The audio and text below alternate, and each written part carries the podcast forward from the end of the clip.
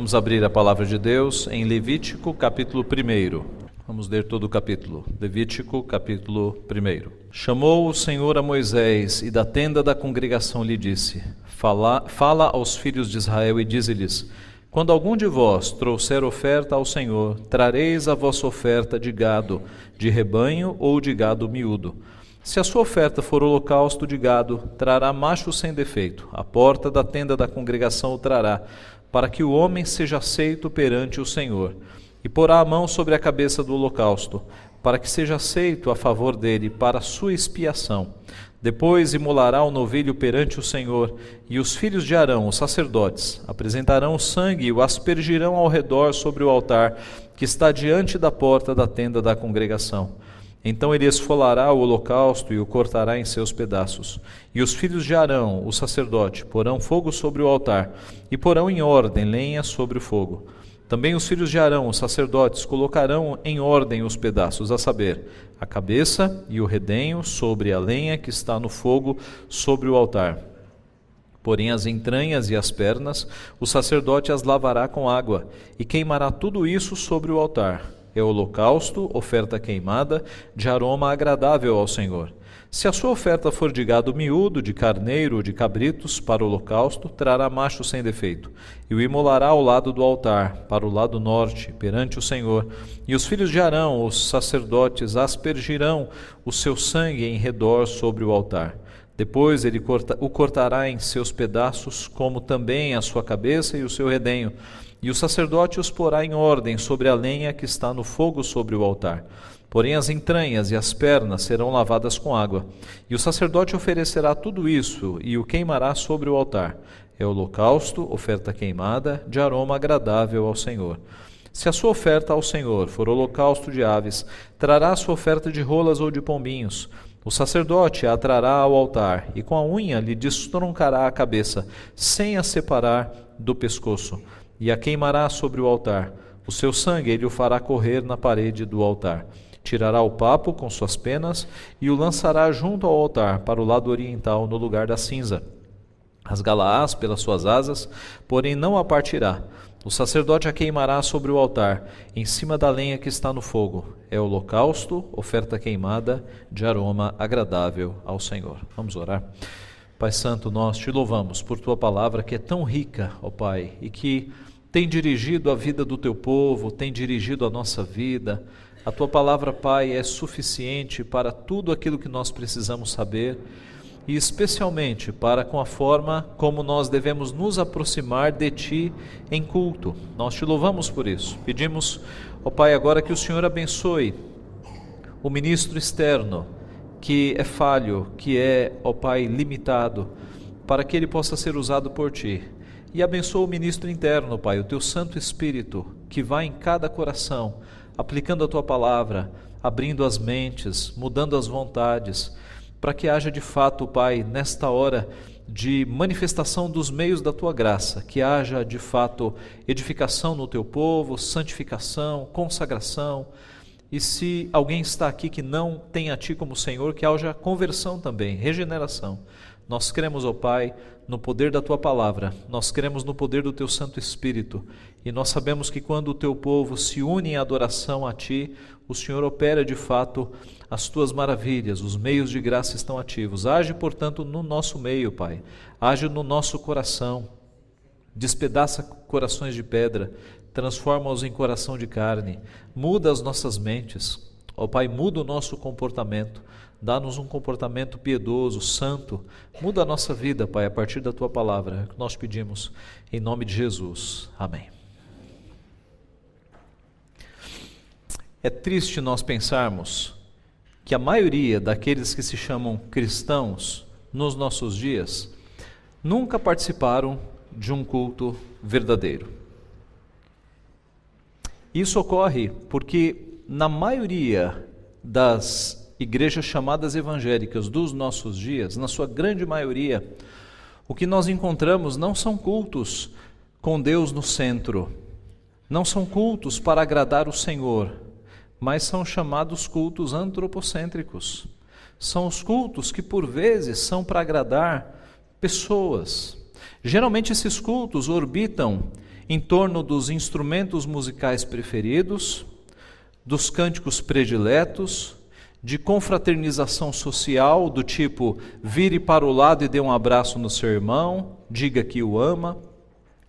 Giram em torno de momentos de emocionalismo, de catarse espiritual, de coreografias, de danças, em alguns cultos até de humorismo, com pastores que são mais palhaços do que pregadores de fato da palavra, com mensagens psicologizadas, mensagens de autoajuda, mensagens de prosperidade, mas muito pouco ou quase nada de culto bíblico, de culto legítimo. Quanto aos pregadores, como disse Marvin Vincent, a demanda gera o suprimento. Os ouvintes convidam e moldam seus próprios pregadores. Se as pessoas desejam um bezerro para adorar, o ministro que fabrica bezerros é rapidamente encontrado. As pessoas procuram pregações que lhes façam coceiras no ouvido, que lhes acariciem os egos. Mas, eu repito, muito pouco há de culto cristão, culto verdadeiro, culto que gira em torno dos interesses de Deus no meio evangélico brasileiro. A grande questão é como seria então um culto verdadeiro? Como seria um culto legítimo, um culto fiel, que adora verdadeiramente o nosso Deus? Ora, o livro de Levítico, terceiro livro da Bíblia, escrito por Moisés, trata basicamente sobre culto. A mensagem que percorre todo o livro é de instruções para o culto. E a santidade de Deus se encontra em todas as suas páginas. O tema do livro pode ser sumariado em Levítico 19:2. Santos sereis, porque eu, o Senhor, vosso Deus, sou santo. E esse livro que nós começamos a ver agora, ele pode ser dividido em quatro partes. A primeira parte é sobre os sacrifícios, do capítulo 1 ao capítulo 7. Do capítulo 1 até o capítulo 6, verso 7, nós temos instruções para aqueles que não eram sacerdotes e que poderiam apresentar sacrifícios. É o caso do nosso texto. O holocausto, ele era com uma participação do leigo, daquele que não era sacerdote. Os sacerdotes ficavam por ali para organizar, mas quem oferecia o animal, imolava o animal e cortava o animal era o próprio adorador. Do capítulo 6, verso 8 ao 7,38, nós temos aí sim os sacrifícios próprios para os sacerdotes, as instruções que eles deveriam ter. A segunda parte do livro vai do capítulo 8 ao 10 e são instruções sobre o sacerdócio. Nós temos aqui a consagração de Arão e seus filhos, os primeiros sacrifícios de Arão e o julgamento dos filhos de Arão. A terceira parte trata das questões impuras do culto e a quarta, pra, a quarta parte a prática da santidade. A terceira parte vai do capítulo 11 ao 16 e a última parte do 17 ao 27. Este é o livro de Levítico, que é um livro, eu repito, basicamente sobre instruções para o culto. Então, nada melhor do que este livro e do primeiro capítulo dele para nós tratarmos sobre um culto que agrada ao Deus que é santo. E vamos ao primeiro ensinamento então. Como é o culto que agrada ao Deus que é santo. Primeiro, é um culto feito de acordo com a sua palavra. Um culto feito de acordo com a sua palavra. Não é um culto improvisado. Não é um culto que qualquer um pode oferecer qualquer coisa. O culto que Deus estipula na Sua palavra é o culto que Ele diz como deve ser feito. Não cabe criatividade, não cabe improviso, não cabe surpresa. E é exatamente isso que nós temos no primeiro capítulo de Levítico. As instruções estão totalmente detalhadas. No versículo 2, nós temos os tipos de animais que podem ser apresentados ao holocausto. No versículo 2, se a oferta for de gado, trará mar, verso 2. Final do verso 2: Trareis vossa oferta de gado, de rebanho ou de gado miúdo. Nos versos 3, 10 e 14, nós temos as instruções quanto às faixas econômicas. Se a pessoa tivesse mais bens, ela levava um gado maior. Se ela tivesse menos recursos, um gado miúdo. Se ela fosse pobre, ela levava um pássaro, uma oferta de pássaro. Veja o verso 3, 10 e 14. O 3. Se a sua oferta for holocausto de gado, trará macho sem defeito. Verso 10: Se a sua oferta for de gado miúdo, de carneiros ou de cabritos, para o holocausto, trará macho sem defeito. Verso 14: Se a sua oferta ao Senhor for holocausto de aves, trará a sua oferta de rolas ou de pombinhos. Então nós temos as prescrições aqui da situação econômica. Pessoas com mais posses dão mais, com menos dão menos. No versículo 4, nós temos o que deveria ser feito para que ocorresse a transferência da culpa para a vítima. Versículo 4: porá a mão sobre a cabeça do holocausto para que seja aceita a favor dele para a sua expiação. Do verso 5 ao 9, nós temos o que os, de, os sacerdotes, os filhos de Arão, deveriam fazer enquanto o holocausto estivesse acontecendo. E dos versos 10 ao 17, o que eles deveriam fazer com o gado miúdo e com o holocausto das aves. Meus irmãos, tudo muito bem explicado. Se nós precisássemos repetir um holocausto hoje, daria para fazer. As instruções estão detalhadas. O que isso nos ensina? Que culto não é espontâneo. Culto não é espontâneo no sentido de nós usarmos a nossa imaginação, a nossa criatividade. Deus nunca fez isso. Deus, ao perceber que nós somos pecadores e o nosso coração é enganoso, tendencioso à idolatria, ele sempre estabeleceu como o culto deveria ser. E isso não começa em Levítico. Isso começa no jardim do Éden, quando Adão e Eva caem, fazem para si cintas com folhas e Deus não aceita aquele tipo de roupa. Ele mata uma vítima para fazer uma roupa de peles e ali nós temos sinais da primeira expiação, porque para que surgissem peles de animais, uma vítima foi sacrificada, o sangue foi derramado para cobrir o pecado. Na sequência, no culto de Caim e de Abel, Caim tem o seu culto negado, porque ele fez culto de plantas. Ele ofereceu uma oferta com fruto da terra. E Abel teve o seu culto aceito, porque ele ofereceu o, o sacrifício de vítima do seu rebanho. Ele matou um animal e ele oferecia um sacrifício. Noé, quando saiu da arca, ele levantou um altar e ofereceu holocaustos ao Senhor. Quando Deus mandou Moisés construir o tabernáculo, ele deu os detalhes. O tabernáculo deve ter este tamanho, deve ser feito deste material, com essas tendas, com essas cores. Deus não disse para Moisés: Moisés, use a sua imaginação e faça aí um, um local para adoração. Ele disse exatamente para Moisés como deveriam, como deveriam ser a tenda, o tabernáculo, os móveis. E havia certa dificuldade para criar os móveis, então ele inspirou com espírito de sabedoria dois homens para que eles se tornassem mestres nas artes, para que eles fizessem os móveis. Ele estipulou a roupa dos sacerdotes, a roupa dos levitas, nos seus mínimos detalhes, com as pedras contadas. Meus irmãos, é um Deus que sabe que se ele deixar o culto na nossa mão, na nossa vontade, será um culto enganoso, será um culto da vontade, será um culto para o nosso agrado. Por isso ele estabelece detalhadamente como deve ser o culto que ele vai receber. E assim por toda a escritura. De forma, irmãos, que uma pessoa que conhece a Bíblia não pode dizer, não pode pensar que o culto é um local livre, em que há uma liberdade para nós fazermos o que nós quisermos. Quem conhece a Bíblia não diz tal tal mentira. O culto é determinado por Deus, é prescrito por Deus, e nós temos essas prescrições na Bíblia inteira. A forma de cultuar a Deus é limitada por Ele mesmo e não pode ser criada por nossa imaginação, que é pecaminosa. Esse é o primeiro ponto que nós vemos aqui de modo muito claro e detalhado. O culto que agrada a Deus é um culto de acordo com o que Ele pediu. Se um adorador fosse oferecer holocausto e não levasse um animal macho sem defeito, ele não ofereceria culto.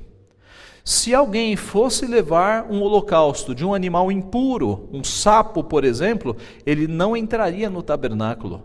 A ideia é que o culto que Deus aceitava no holocausto era o culto de acordo com essas exigências, seguindo aquilo que Deus requeriu. A nossa geração, ela tem essa tendência de rebeldia, de não gostar de cumprir ordens, de gostar mais de direitos do que de deveres. Por isso que para nossa geração os cultos são tão livres. As pessoas não se submetem aos requisitos da palavra de Deus e fazem cultos com as suas predileções, com as suas coisas favoritas. Cultos mais para agradar as pessoas do que para agradar a Deus. Não gastam tempo estudando a palavra para perceber qual é o culto que agrada a Deus. O culto que agrada a Deus é o culto de acordo com a sua palavra. Em segundo lugar, o culto que agrada a Deus é o culto oferecido com a nossa totalidade de vida. A palavra holocausto significa todo queimado. Rolo de todo, e causto, de onde vem a palavra soda cáustica, por exemplo, queimado. Era o único sacrifício em que o animal inteiro era colocado no altar. Os outros sacrifícios, nos outros sacrifícios, eram queimadas partes do animal. Há sacrifícios, por exemplo, que o sacerdote ele tirava o peito direito do animal e ele guardava aquele pedaço de carne para sua alimentação, sua e dos seus amigos.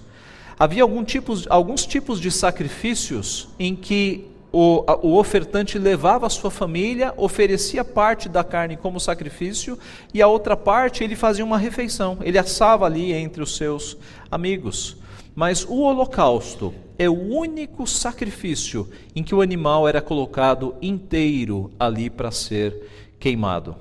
Na verdade, quando o adorador chegava com o seu animal, ele imolava o animal, ele tirava o couro, ele mesmo tirava o couro do animal, o intestino era retirado e colocado num, num, nas cinzas para que fosse queimado os excrementos. E, o, e, e, na medida em que ele cortava este animal, os sacerdotes iam organizando a cabeça, o redenho, e eles iam colocando as partes ali do animal inteiro é, diante do altar. E o sangue do animal era colocado numa vasilha, e o sacerdote aspergia o sangue ali ao, no altar, purificando o altar, porque o sangue era o elemento purificador. Assim, meus irmãos, o holocausto é um sacrifício que aponta para a totalidade da vida, para a totalidade da consagração. Era um, um, o significado dele era consagração de vida. Pessoas que queriam ter os seus pecados perdoados e ter uma vida consagrada ao Senhor ofereciam o holocausto. Mais tarde, Deus expressou essa ideia em Deuteronômio 6,5, quando ele disse: Amarás, pois, o Senhor teu Deus de todo o teu coração, de toda a tua alma, de toda a tua força. É isso que significava o holocausto. Era uma consagração total, simbolizada no animal que era todo queimado. O culto que agrada a Deus, meus irmãos, não é o culto apenas de parte da nossa vida, de parte do nosso tempo. É um culto da nossa vida inteira, de todo o coração, de toda a nossa força, de toda a nossa alma. Paulo escreve aos Romanos, capítulo 12, verso 1, dizendo: Rogo-vos, pois, irmãos, pelas misericórdias de Deus, que apresenteis o vosso corpo por sacrifício vivo, santo e agradável a Deus, que é o vosso culto racional. Muito possivelmente Paulo estava com a figura do holocausto aqui na cabeça quando ele disse que vocês devem apresentar o seu corpo inteiro diante de Deus. E o apresenteis aqui dá uma ideia de apresentar continuamente. Nós nos reunimos aqui em convocação solene no domingo à noite para como corpo adorarmos ao Senhor. Mas o nosso culto é o culto diário também. É um culto em que nós não paramos de cultuar. Nós estamos falando aqui de uma vida inteira de adoração ao nosso Deus. E como é que isso funciona? Ora, funciona quando você trabalha seis dias e no sétimo dia, na nossa cultura, o primeiro da semana, nós dedicamos um dia inteiro para o Senhor. Mas a adoração não acaba. Na segunda-feira e nas demais manhãs de todos os dias da semana, você começa a semana buscando a Deus em oração, lendo a Sua palavra. E durante o dia, você vai meditar na palavra de Deus. Talvez você medite no sermão que você ouviu no domingo, ou talvez você medite no texto da Bíblia que você leu pela manhã. Mas a vida do cristão é essa vida de adoração integral, é de nós meditarmos na palavra. E você deve estar se lembrando aí do Salmo 1, versículo 2. Antes o seu prazer está na lei do Senhor, e na sua lei medita de dia e de noite. O justo, o bem-aventurado é aquele que tem a palavra de Deus meditando durante todo o dia. E nas refeições você agradece a Deus pela, pela comida, não importa se você está no shopping, na praça de alimentação, onde você esteja, você abaixa a cabeça e agradece a Deus pela alimentação. E você segue o dia por vezes louvando ao Senhor. Eu não sei vocês, mas na minha cabeça parece que tem uma, uma, uma, uma rádio que não para nunca, sempre tem uma música na minha cabeça. E o crente é aquele que tem músicas cristãs na cabeça, hinos e cânticos. E se isso acontece com você, você passa o dia louvando ao Senhor, sempre com um hino, com um cântico na cabeça. E isso é bênção, porque aí nós percebemos que se nós temos músicas que exaltam a Deus na nossa mente, nós podemos passar o dia inteiro louvando a Deus. Cuidado com o que você ouve no rádio. Não fique enchendo a sua cabeça com música horrível deste mundo, música que não traz edificação nenhuma. Encha a sua cabeça com louvores do Senhor, com hinos e cânticos espirituais. E durante o dia, você pode orar também e lembrar em determinados momentos, mesmo com olhos fechados, mesmo fazendo o seu trabalho, e você está com o coração ligado em Deus, pedindo pelas pessoas, pedindo por sua família, pelos seus amigos. E aí você se lembra de 1 Tessalonicenses 5,17: orai sem cessar. O que significa orar, orar sem cessar, senão você passar o dia inteiro em comunhão com Deus, buscando a Deus? E nas decisões da vida, nos desafios, nas questões do dia a dia, você adora a Deus também por meio da obediência, tomando as decisões que glorificam a Deus. E aí você se lembra do texto de João 14, 21? Aquele que tem os meus mandamentos e os guarda, este é o que me ama. Obedecer a Deus é exercício de amor. De forma, meus irmãos, que eu repito, este momento aqui é sublime. A palavra está operando, o Espírito está operando. Mas quando nós saímos da igreja, nós cultuamos, nós continuamos adorando e cultuando ao Senhor por meio da nossa vida devocional, de oração e de leitura da palavra, meditando na palavra durante o dia, louvando ao Senhor com as músicas na nossa mente durante o dia, orando sem cessar, obedecendo os seus mandamentos. Deus não quer adoração só no domingo. Deus não quer consagração um dia na semana. Deus quer a nossa vida consagrada a Ele o nosso, de todo o nosso coração, de toda a nossa força, de toda a nossa alma. É holocausto, é a nossa vida entregue no altar de Deus, para que seja queimada com a sua consagração.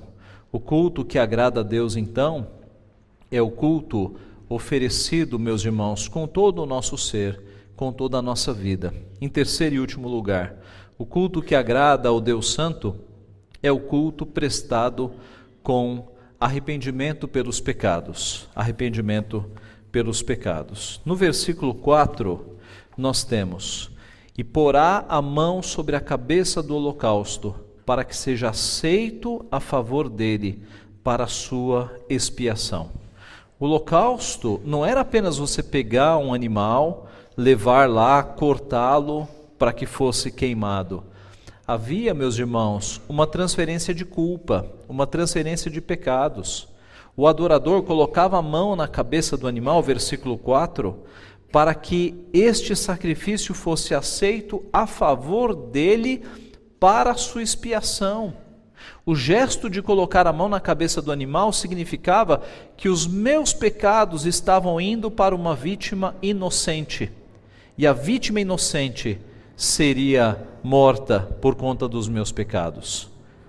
E se te deu dó de pensar no animal inocente que estava sendo morto por conta dos pecados do proprietário, lembremos-nos, ou se lembre, que este animal inocente morto pelos pecados do proprietário, ele simbolizava muito timidamente aquele Cordeiro Santo, inculpável, que muito tempo depois morreria numa cruz pelos nossos pecados. Isaías colocou isso em versos emocionantes. Isaías, capítulo 53, quando ele disse: Ele tomou sobre si as nossas enfermidades e as nossas dores levou sobre si. Ele foi traspassado pelas nossas transgressões, moído pelas nossas iniquidades. O castigo que estava, o castigo que nos traz a paz estava sobre ele.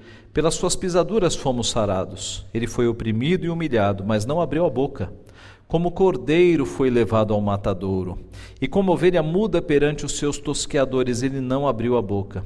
Designaram-lhe a sepultura com os perversos, mas com o rico esteve na sua morte, posto que nunca fez injustiça, nem dolo algum se achou em sua boca.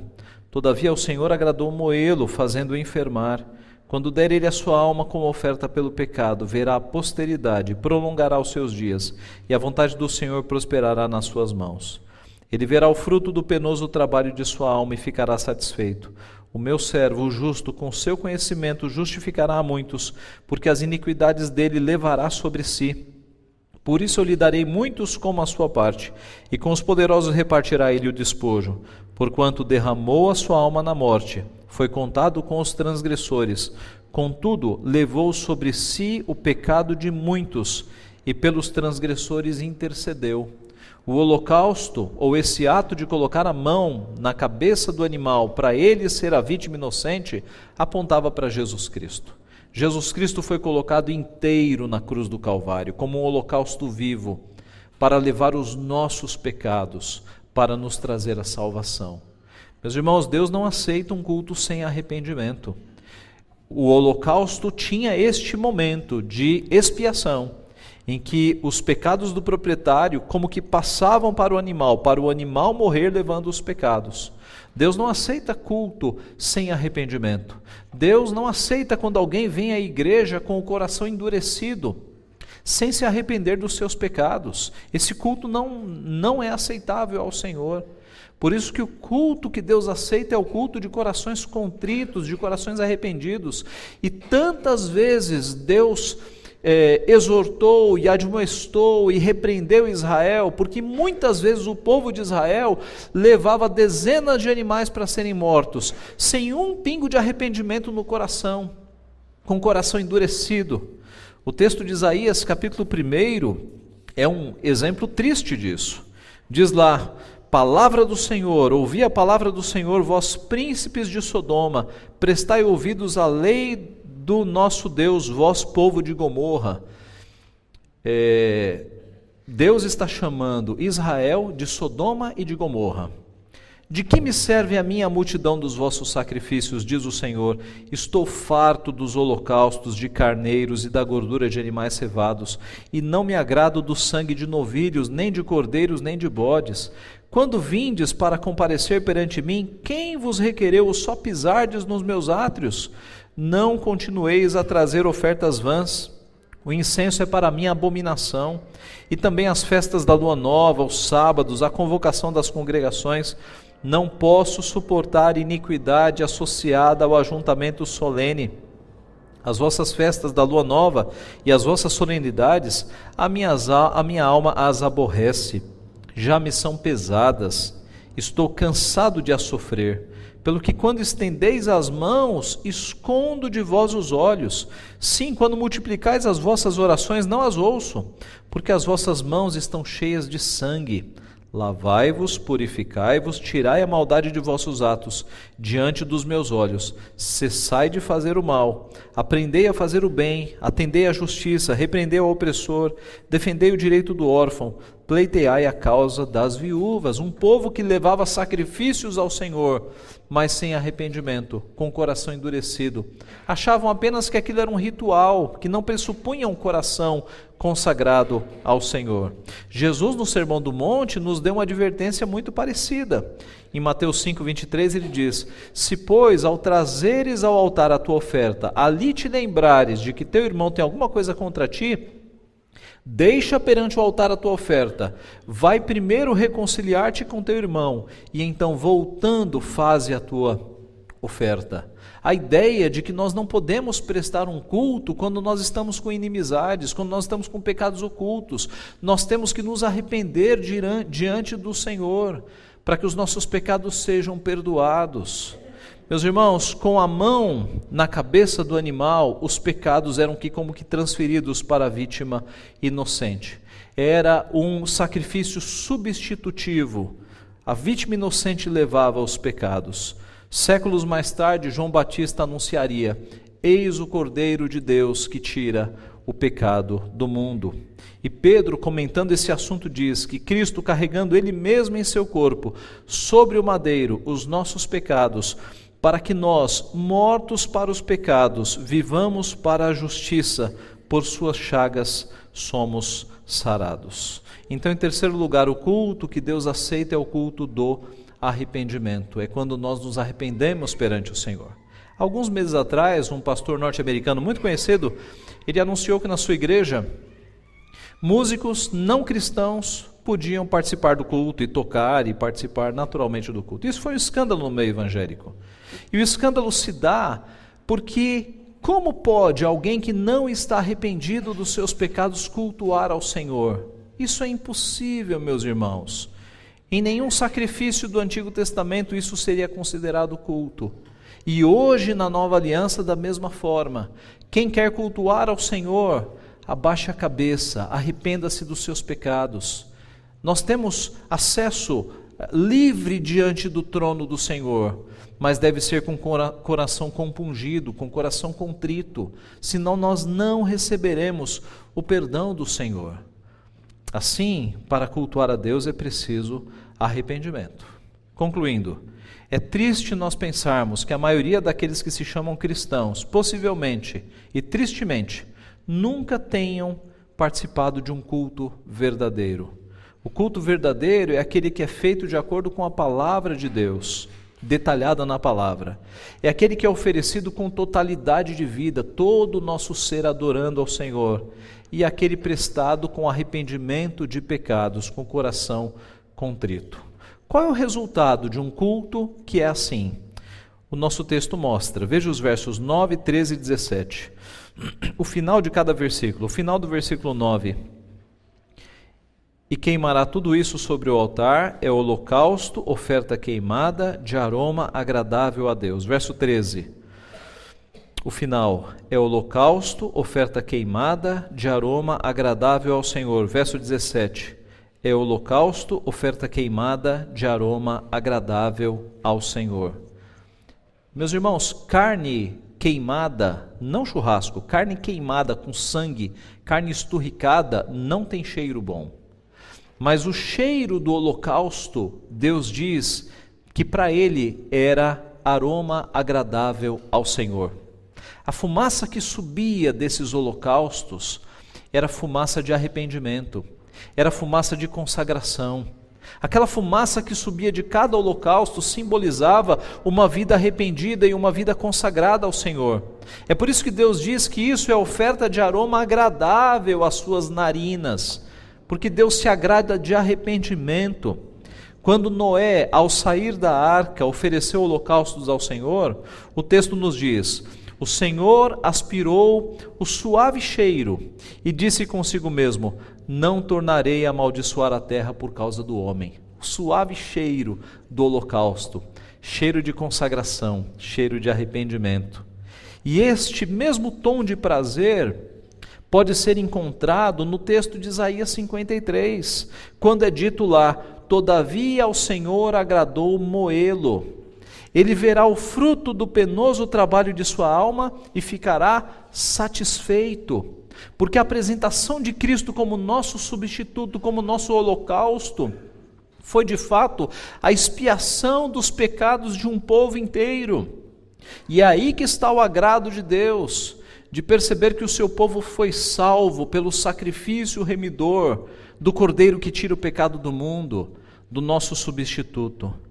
Assim, meus irmãos, um culto feito de acordo com a palavra de Deus, oferecido com a totalidade do nosso ser, e prestado com arrependimento de pecados, gera o agrado de Deus, gera o prazer de Deus. E assim nós encontramos o sentido da nossa vida, que é glorificar a Deus e desfrutar dele para sempre. Quando nós cultuamos a Deus desta forma, nós encontramos a razão para que nós fomos criados, que é adorar a Deus para sempre.